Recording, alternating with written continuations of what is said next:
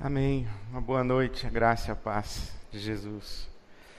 Nós vamos ler o Evangelho nessa noite na carta de Paulo aos Efésios, o capítulo 3. Carta de Paulo aos Efésios, o capítulo 3. Eu, na verdade, vou usar esse pequeno trecho do capítulo 3 como porta de entrada para Efésios, chamada a rainha das epístolas do apóstolo Paulo, e para algumas pessoas, alguns estudiosos dizem que Efésios é o Evangelho segundo o apóstolo Paulo. Uma carta extraordinária. E eu começo lendo no capítulo 3.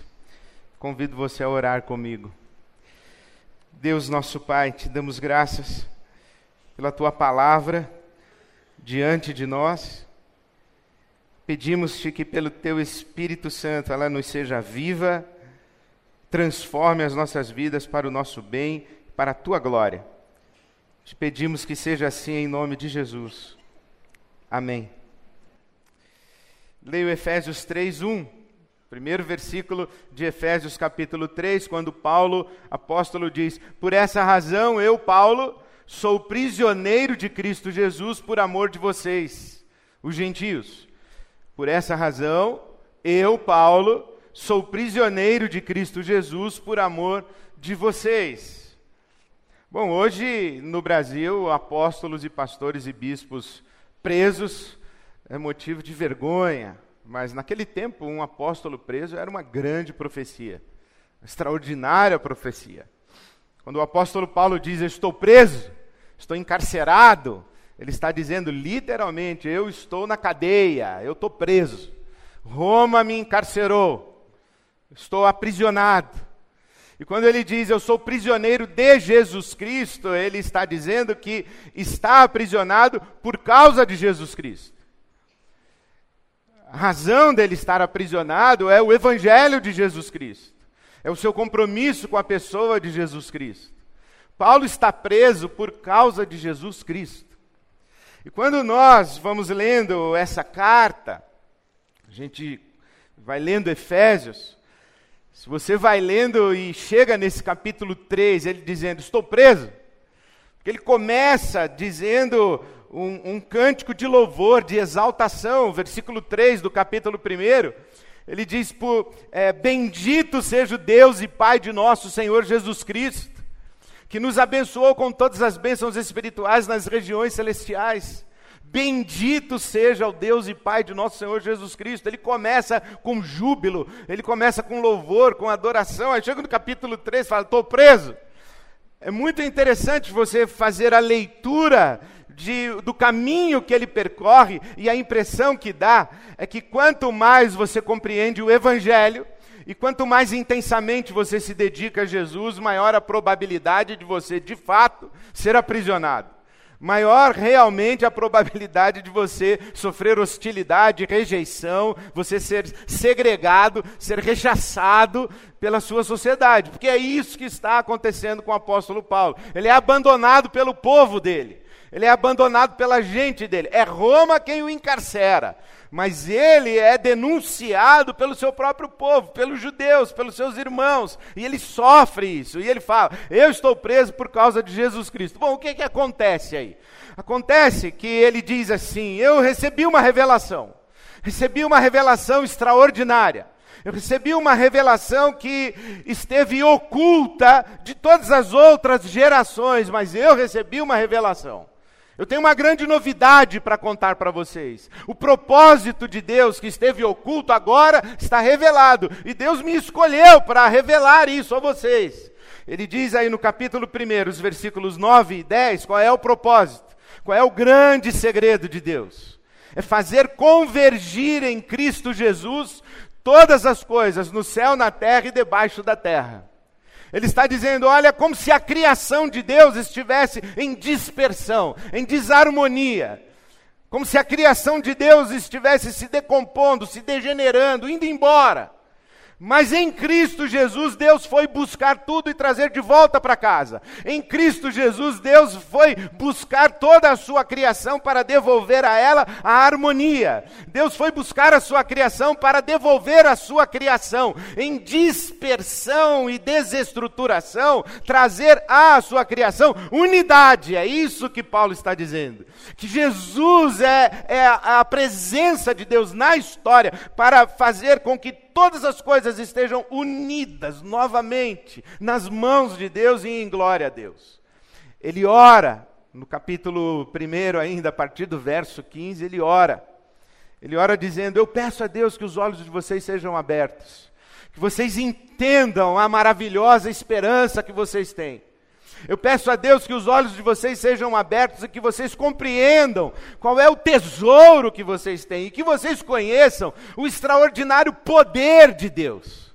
E aí, quando chega no capítulo 1, versículo 20, o apóstolo diz assim: Olha, esse poder de Deus, o maravilhoso, inigualável, singular poder de Deus, Deus exerceu levantando Jesus dentre os mortos, colocando todas as coisas debaixo dos seus pés e fazendo com que ele se torne o cabeça sobre todas as coisas que estão agora debaixo de sua autoridade. Jesus trazendo o universo de volta para casa.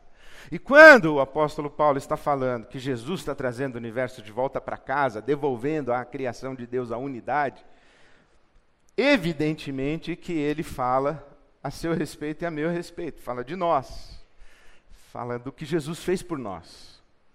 Fala que Jesus foi nos buscar, porque nós também estávamos perdidos. Na linguagem dele, nós estávamos mortos. E ele fala a respeito de nós três coisas. Capítulo 2. Ele começa dizendo que nós estávamos mortos nos nossos pecados, nas nossas transgressões, nos nossos delitos, mas ele fala três coisas. Ele diz assim que a gente vivia como todo mundo vive que nós éramos filhos da nossa cultura, da nossa sociedade, da nossa época, nós éramos filhos de uma engrenagem, de um espírito de época. Nós éramos filhos de um sistema, e que um, tem um sistema sobre nós que nos faz viver segundo a sua vontade. Esse sistema, diz o apóstolo Paulo, ele é energizado, operado, influenciado por um espírito mal. Você está com a Bíblia aberta, está me acompanhando, capítulo 2 de Efésios. Ele diz: Olha, vocês estavam mortos, e vocês viviam segundo o curso deste mundo. Vocês viviam dentro, presos numa engrenagem. Uma engrenagem energizada pelo espírito que opera nos filhos da desobediência, o espírito mal. E a terceira coisa que ele fala é que nessa engrenagem energizada pelo espírito da maldade, cada um de nós faz o que bem entende, faz o que dá na telha. E ele diz assim que nós fazemos a vontade da nossa carne e dos nossos pensamentos. Nós vivemos sem freio, nós vivemos sem, sem travas sem travas aos nossos impulsos mais, mais instintivos. Nós fazemos, nós realizamos os nossos desejos e passamos uns por cima dos outros para realizar as nossas vontades. É assim que Paulo descreve. Quando eu era adolescente, eu li um, um, livro muito interessante de um autor argentino chamado Juan Carlos Ortiz, O Discípulo. E lá naquele livro, Ortiz diz que Efésios 2 é mais ou menos como um navio, um navio de cruzeiro, esses assim de, de férias. Pensa um navio, aqueles bacanas, um navio com muitos restaurantes em vários andares, salas de espetáculo, cinema, cassino, comida à vontade, spa, academia de ginástica, piscinas. Navio sensacional. E você sabe que, que nos navios de cruzeiro tem a classe mais ou menos assim, que é a nossa, tem a classe mais e tem a classe triple mais. Tem, tem um pessoal com a pulseirinha de uma cor, um pessoal com a pulseirinha de outra cor, e é estratificado. Há determinados restaurantes que você não pode ir, há determinadas coisas que você não pode fazer, há determinadas áreas do navio que você não tem acesso, outros têm acesso, mas não é, não é todo mundo assim. É assim que funciona. E o Ortiz está dizendo que, que o mundo é como esse navio, em que o comandante, ele disse, liberou geral. Como assim liberou geral? Rasgam todas as pulseirinhas. Agora todo mundo pode tudo, a hora que quiser, onde quiser. Pode entrar em todos os lugares, comer em todos os restaurantes, beber o que quiser, pode fazer o que quiser, tomar banho em qualquer piscina, frequentar qualquer spa, pode acessar o que quiser. Pode entrar no restaurante sem camisa, descalço? Pode. Pode levar a molecada para jogar bola no restaurante? Pode. Pode subir em cima da mesa? Pode. Pode fazer o que vocês quiserem. E todo mundo no navio começa a realizar os seus desejos, as suas vontades, achando que o comandante é legal, mas ninguém sabe que, na verdade, o navio está é, afundando. É isso que o Paulo fala. Olha, vocês não sabem, mas vocês estão perdidos. O navio está afundando. Vocês estão aí numa engrenagem, num sistema de vida onde vocês não colocam freios às suas vontades e, e tem um espírito mal agindo aí. E vocês estão achando que está tudo bem, mas vocês estão perdidos. Só que acontece uma coisa: tem um pessoal no navio que começa a se dirigir para os botes salva-vidas. Eles têm uma pulseirinha que dá acesso ao bote. Eles começam a se dirigir para os botes salva-vidas, porque eles descobriram, eles sabem que o navio está afundando. Eles sabem que o navio está fazendo água, então eles começam a sair e eles vão para os botes salva-vidas. E eles começam a entrar nos botes salva-vidas. E eles têm acesso, eles são especiais, eles são privilegiados, eles têm informação privilegiada, eles têm acesso privilegiado. Eles, eles são privilegiados e são especiais, então eles vão para os botes salva-vidas. Só que no meio do caminho, eles encontram uma pessoa dizendo assim: para, para, para, o que vocês estão fazendo? Estamos indo para os botes salva-vidas. Falando, não, vocês têm que voltar. Como voltar? Olha a nossa pulseirinha, nós pagamos pelo bote. Falei, não, vocês não pagaram pelo bote. Vocês têm uma pulseirinha, vocês são privilegiados, mas vocês, na verdade, são os responsáveis por chamar todo mundo no navio e avisar que o navio está afundando e trazer todo mundo para o bote. Não, como assim? É, o bote é para todo mundo. Falei, não, pera um pouquinho, não é. Eu paguei pelo bote, eles não pagaram pelo bote. Eu fui eleito para o bote. Eu fui escolhido para o bote salva-vida. Eu fui ungido para o bote salva-vida. Eu fui predestinado para o bote salva-vida. Não, vocês não entenderam. Vocês foram eleitos para cuidar do navio e salvar todo mundo no navio. O bote é para todo mundo. E quando eu disse isso, diz o apóstolo Paulo, fui preso.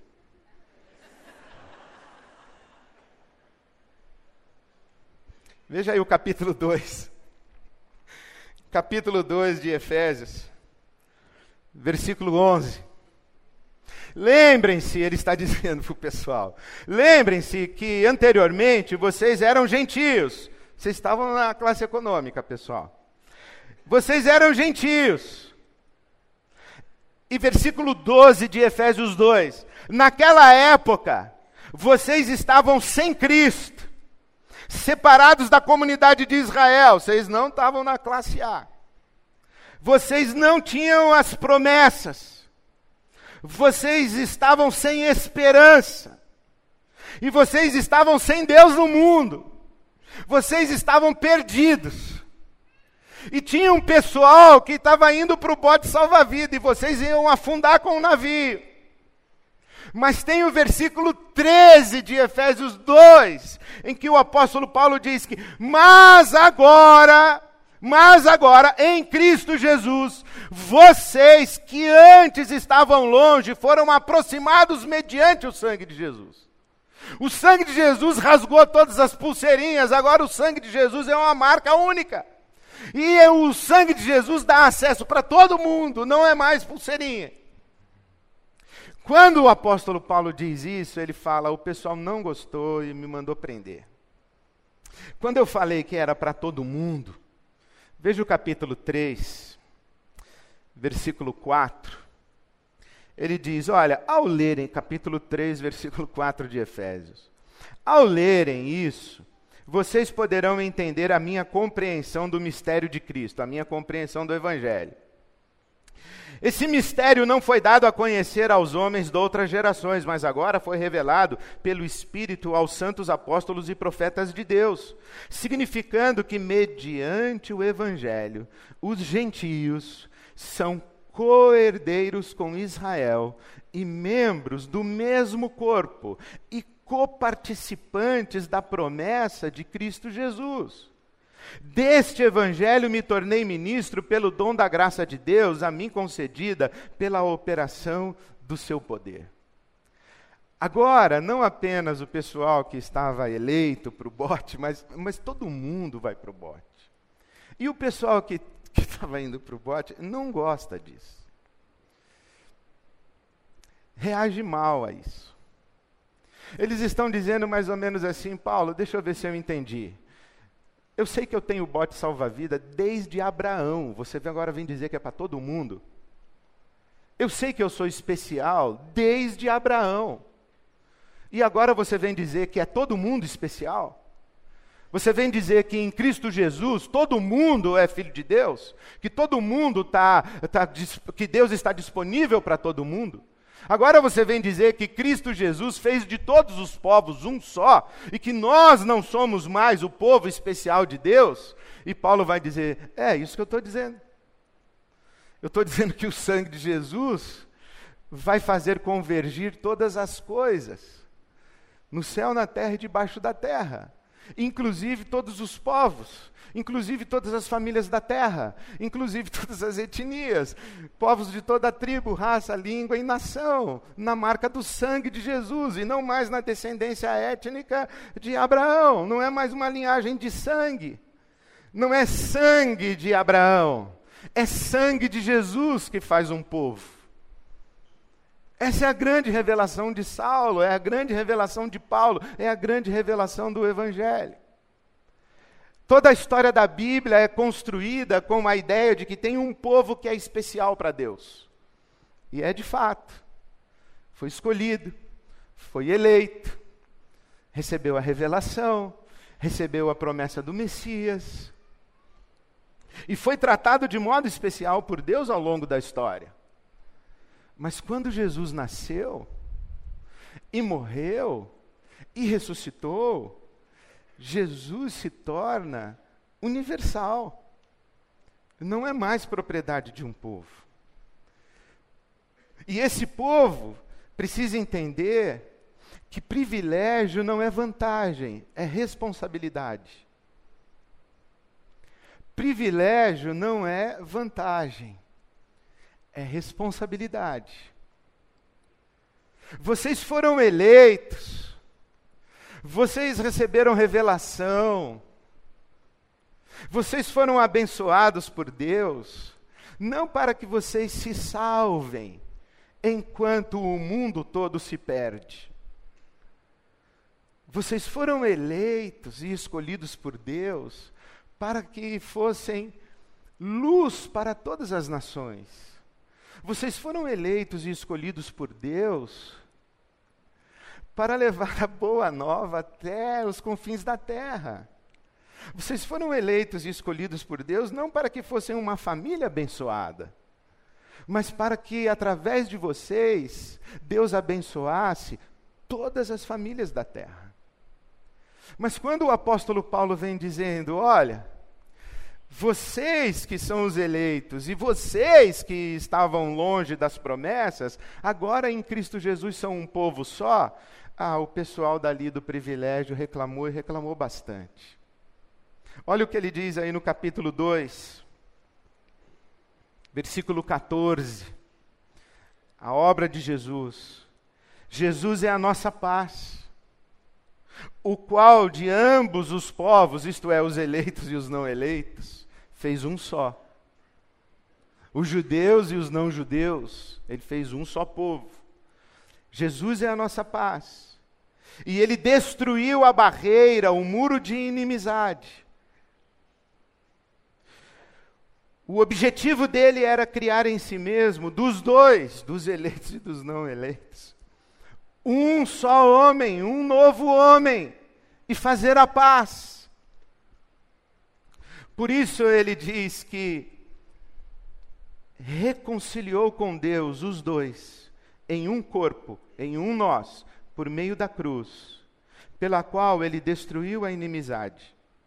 E Jesus veio, anunciou a paz a vocês que estavam perto e a vocês que estavam longe, e por meio de Jesus, tanto nós quanto eles temos acesso a Deus.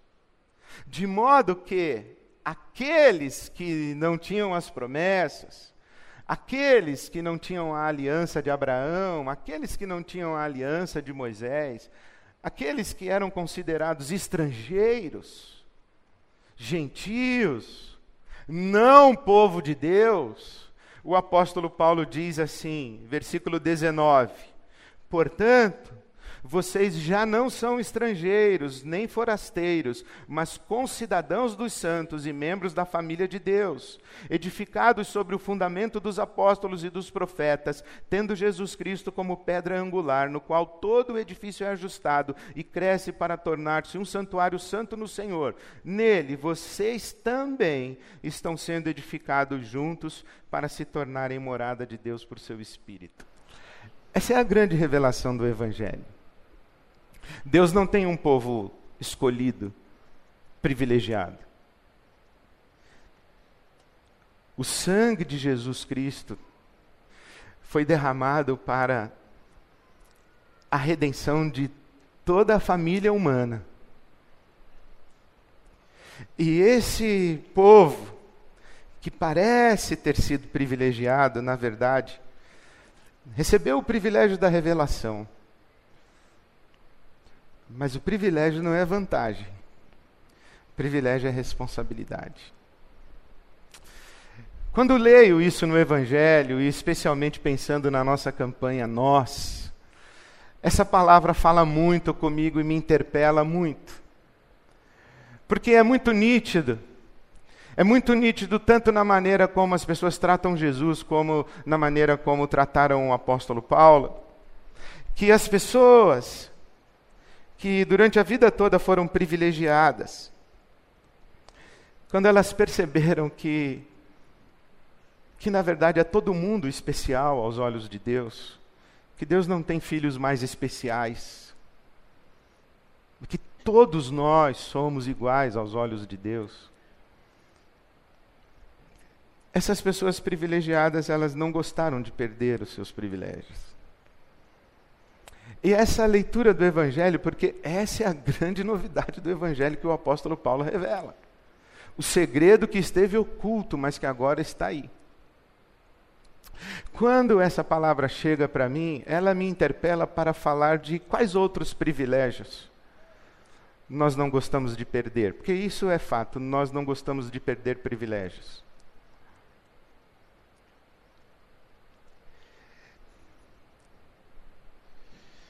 E que conflitos o evangelho pregado nos nossos dias pode gerar? O que faria, por exemplo, com que um apóstolo hoje fosse preso à semelhança do apóstolo Paulo?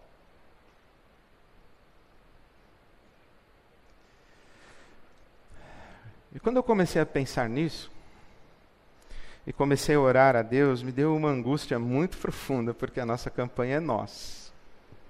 Nós. E eu tive que ouvir a voz do Espírito de Deus e eu tive que dizer assim: Nós quem, Jesus? Nós todo mundo?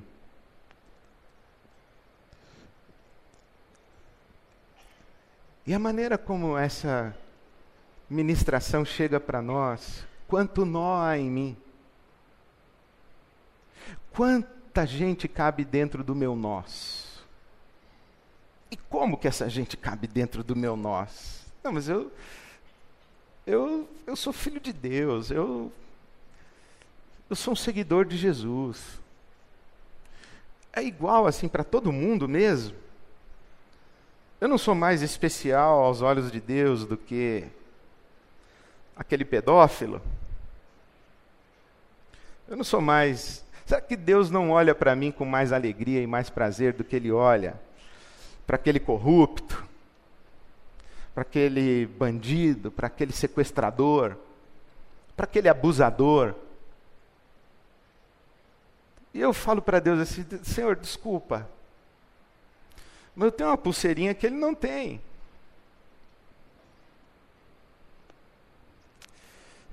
Isso gera conflito em mim. É nós, nós quem? E quais são os botes de privilégios da nossa sociedade? Quais são os acessos restritos para contingentes imensos de população da nossa sociedade?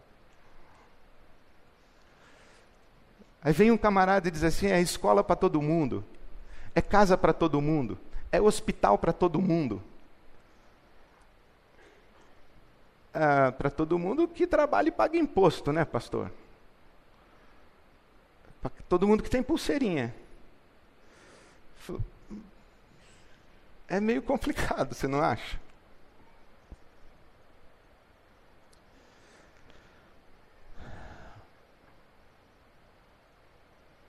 E eu comecei a falar essas coisas para Deus. E perguntar para Deus como é isso, que o Evangelho é pregado do mesmo jeito. Aí eu, eu tenho um amigo que é membro da nossa comunidade há muitos anos, é um homem de Deus, ele é um policial. E ele diz assim para mim: Ô Ed, você vai me desculpar. Mas não tem como eu entrar num cativeiro e ter uma menina de 12 anos sequestrada e ter o sequestrador e eu falar que é para os dois. Ou eu tratar igual. Como é isso? E eu pedi muito a Deus que me dissesse alguma coisa. E Deus me disse, pelo menos acho que me disse. E ele me disse através de uma irmã muito preciosa que eu conheci, chamada Lisa Harper. Lisa é uma irmã que trabalha com direitos humanos nos Estados Unidos com o movimento Black Lives Matter, ou A Vida dos Negros Importa. É isso que ela trabalha lá também. Mas é uma ativista de direitos humanos. Ela veio ao Brasil ano passado, veio na nossa igreja. Tive o prazer de recebê-la na minha casa e nós conversamos muito, choramos, oramos juntos. E ela me contou uma história extraordinária. Ela falou assim: Ed, minha avó era escrava. Minha avó era escrava parideira. A minha avó passou a vida inteira sendo abusada por homens para gerar filhos para os seus senhores.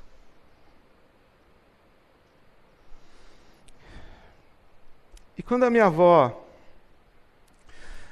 eu conheci a minha avó e eu me converti, eu pensei, eu tenho que pregar o evangelho para minha avó. Mas eu também deveria pregar o evangelho para o seu dono, para os homens que abusaram dela.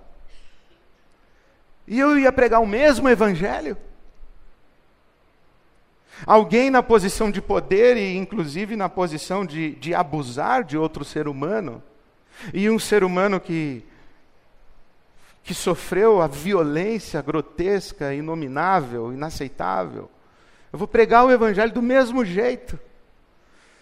E eu fiquei olhando e falei, Lissa, como você saiu dessa? E ela disse: Olha, eu entendi quando a Bíblia fala que nós fomos criados à imagem e semelhança de Deus. E que essa afirmação da palavra de Deus nos nivela. E faz de nós um só. E que o Evangelho é o mesmo. Mas ele chega nas pessoas com impactos completamente diferentes. O Evangelho é o mesmo. E ele se destina à redenção, tanto daquela senhora que foi escravizada a vida inteira, quanto daqueles homens que a escravizaram. O Evangelho se destina a redimir os dois. O Evangelho se destina a redimir tanto o sequestrador quanto a menina sequestrada. O Evangelho é para os dois. O sangue de Jesus é provisão para os dois. O sangue de Jesus é provisão tanto para o povo hebreu, descendência de Abraão, quanto para os gentios, é para os dois. Só que ele chega e é assimilado de maneira diferente. O evangelho é tanto para os pobres que passam fome, quanto para Zaqueu. Mas quando Zaqueu ouve o evangelho, ele que é um homem rico e corrupto, o evangelho chega nele de um jeito, e chega no faminto de outro jeito. Mas é o mesmo evangelho. O evangelho é o mesmo, tanto para aquela mulher que está flagrada em adultério, jogada ao chão, exposta à vergonha e ao escárnio público, quanto para os homens que estão com pedras na mão para apedrejá-la. O evangelho é o mesmo. O sangue de Jesus é provisão para os dois. Só que chega de maneira muito diferente no coração da mulher e no coração daqueles homens com pedra na mão. Por isso que Paulo apóstolo diz que o Evangelho é aroma de Cristo. E que nós, em todo lugar, nós somos o perfume de Cristo. Mas algumas pessoas, quando sentem o perfume de Cristo, sentem cheiro de vida. E outras pessoas, quando sentem o perfume de Cristo, sentem cheiro de morte. Algumas pessoas privilegiadas, quando ouvem o Evangelho, percebem que estão perdendo seus privilégios. E outras pessoas desprivilegiadas, quando ouvem o Evangelho, levantam glórias a Deus como a melhor notícia que poderiam ouvir. Então a Lisa me disse assim: Ed, lembra, pensa o seguinte. Eu tenho que chegar para aquele homem que escravizou a minha avó e falar assim: você pensa que é Deus, mas você não é Deus, você é só semelhante a Ele. Desça desse lugar aí. Menos. Curve-se. Quebrante-se. Arrependa-se. Saia do seu pedestal. Você é só semelhante a Deus. Agora eu tenho que chegar para minha avó e falar assim: vovó, a senhora foi abusada, agredida, violentada a vida toda. E talvez a senhora pense que a senhora não tem valor algum mas a imagem de Deus está na senhora e brilha na sua face. Então levante-se, levante seu rosto, porque o Evangelho chegou para colocar a senhora no seu lugar. Suba. Senhor de escravos, desça e coloque-se no seu lugar o lugar de igual com toda a raça humana. Porque você é só semelhante a Deus, você não é Deus. O Evangelho é um só, mas ele chega para os privilegiados como má notícia, e ele chega para os desgraçados como boa nova. A pergunta que a gente tem que fazer é: quem somos nós? E eu digo a você, em nome de Jesus, se em algum momento você ocupa posição de privilégio no mundo, na vida, você tem poder, você tem dinheiro, você tem conhecimento, você tem lugar social, você tem influência, você, você está num lugar da sociedade que é de privilégio. Não se esqueça, pelo amor de Deus, você só é semelhante a Deus, mas você não é Deus. O seu privilégio não é vantagem, é responsabilidade. A bênção de Deus que está na sua vida é para que você seja instrumento para Ele abençoar todas as famílias da terra. Em outras palavras, o maior número possível de pessoas no seu horizonte de influência.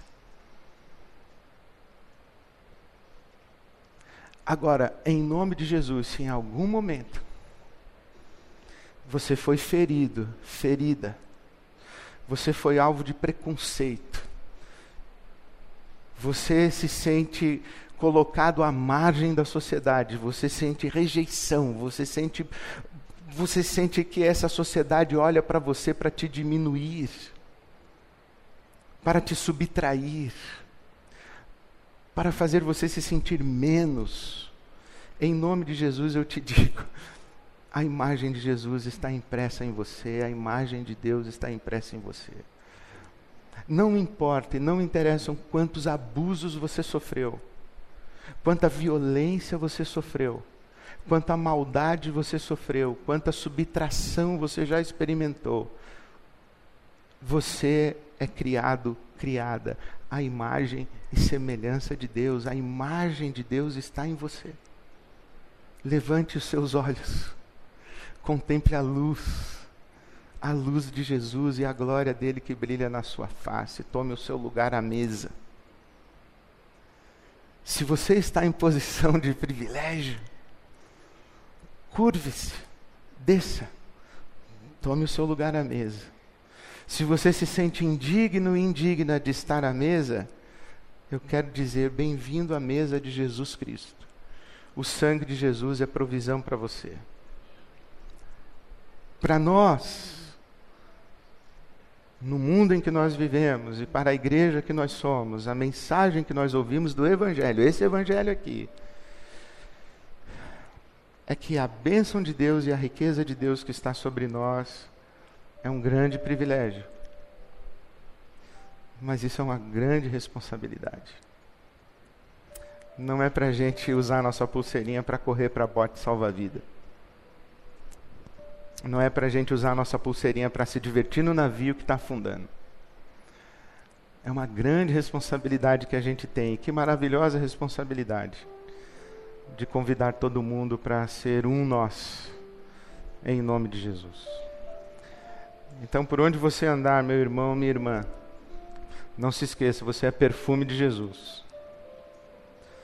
Mas enxergue o mundo em que você vive e entenda que o Evangelho é um só. Mas ele causa impactos muito diferentes naqueles que são privilegiados ou que estão em posição de privilégio e naqueles que estão em condição de desgraça. Que o Evangelho de Jesus faça de todos nós um nós, para a glória de Deus. Amém.